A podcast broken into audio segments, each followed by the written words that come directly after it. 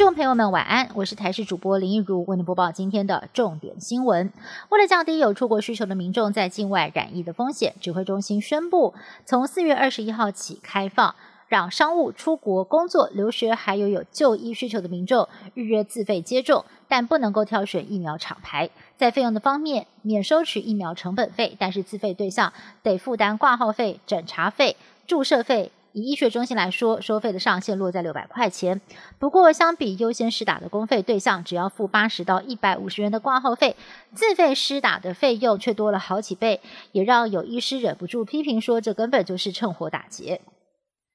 南投县仁爱乡雾社水库早期有碧湖美誉，如今因为长期淤积，美景逐渐变调。今年又遭逢了严重的干旱，水库更加见底。红光科技大学无人机训练中心空拍探勘发现，水库几乎干枯，让拍摄者惊呼：没有想到缺水这么严重。苗栗县内的三大水库也几乎干涸，县长徐耀昌更是亲自来到庙宇祈雨，希望赶快天降甘霖。美国前总统川普去年确诊新冠肺炎之后，曾经使用过的抗体鸡尾酒疗法，现在美国生技公司跟国卫院合作，集结了一千五百多名 PCR 检测阴性，但是有跟染疫者同住的民众，让一半的受试者先注射抗体药物。结果发现，这些受试者的染疫风险降低了百分之八十一。目前也打算要向美国药物管理局申请作为预防疗法之一。国内的专家认为，单株抗体的确有防御的效果，但由于只能够保护一两个月，最后还是得靠打疫苗才能够维持长效保护力。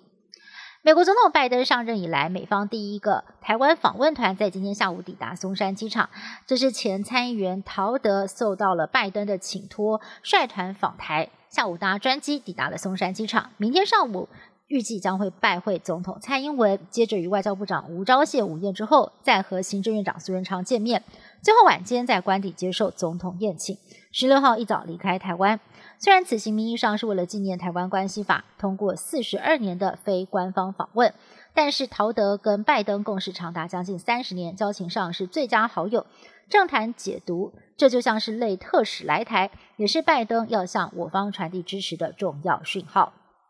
应拜登的请托，美国前参议员陶德率团访问台湾，时机点相当的敏感，因为前天中共才出动了破纪录的二十五架军机扰台，陶德在这个时候来访，对中国大陆释放美国挺台的讯息不言而喻。尽管台海局势升温，但是美国有智库专家认为，犯台的代价非同小可，共军动作频频只是虚张声势。假使中共真的动武，美方会介入吗？美军前情报官认为，台湾身为美方盟友，如果袖手旁观，将有损美国的国际威信。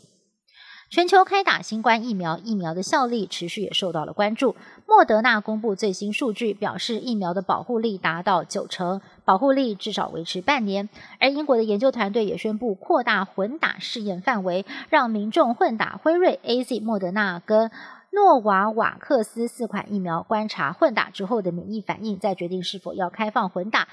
以减缓疫苗短缺的问题。此外，中国首支 mRNA 疫苗将在五月份进入第三期试验，如果顺利，将是中国疫苗研发的一大突破。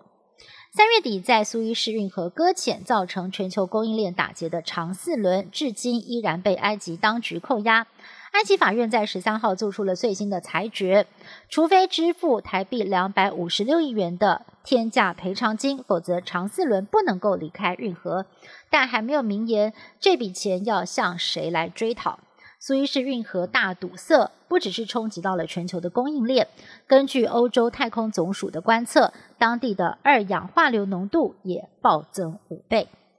以上新闻是由台视新闻部制作，感谢您的收听。更多新闻内容，请您持续锁定台视各节新闻以及台视新闻 YouTube 频道。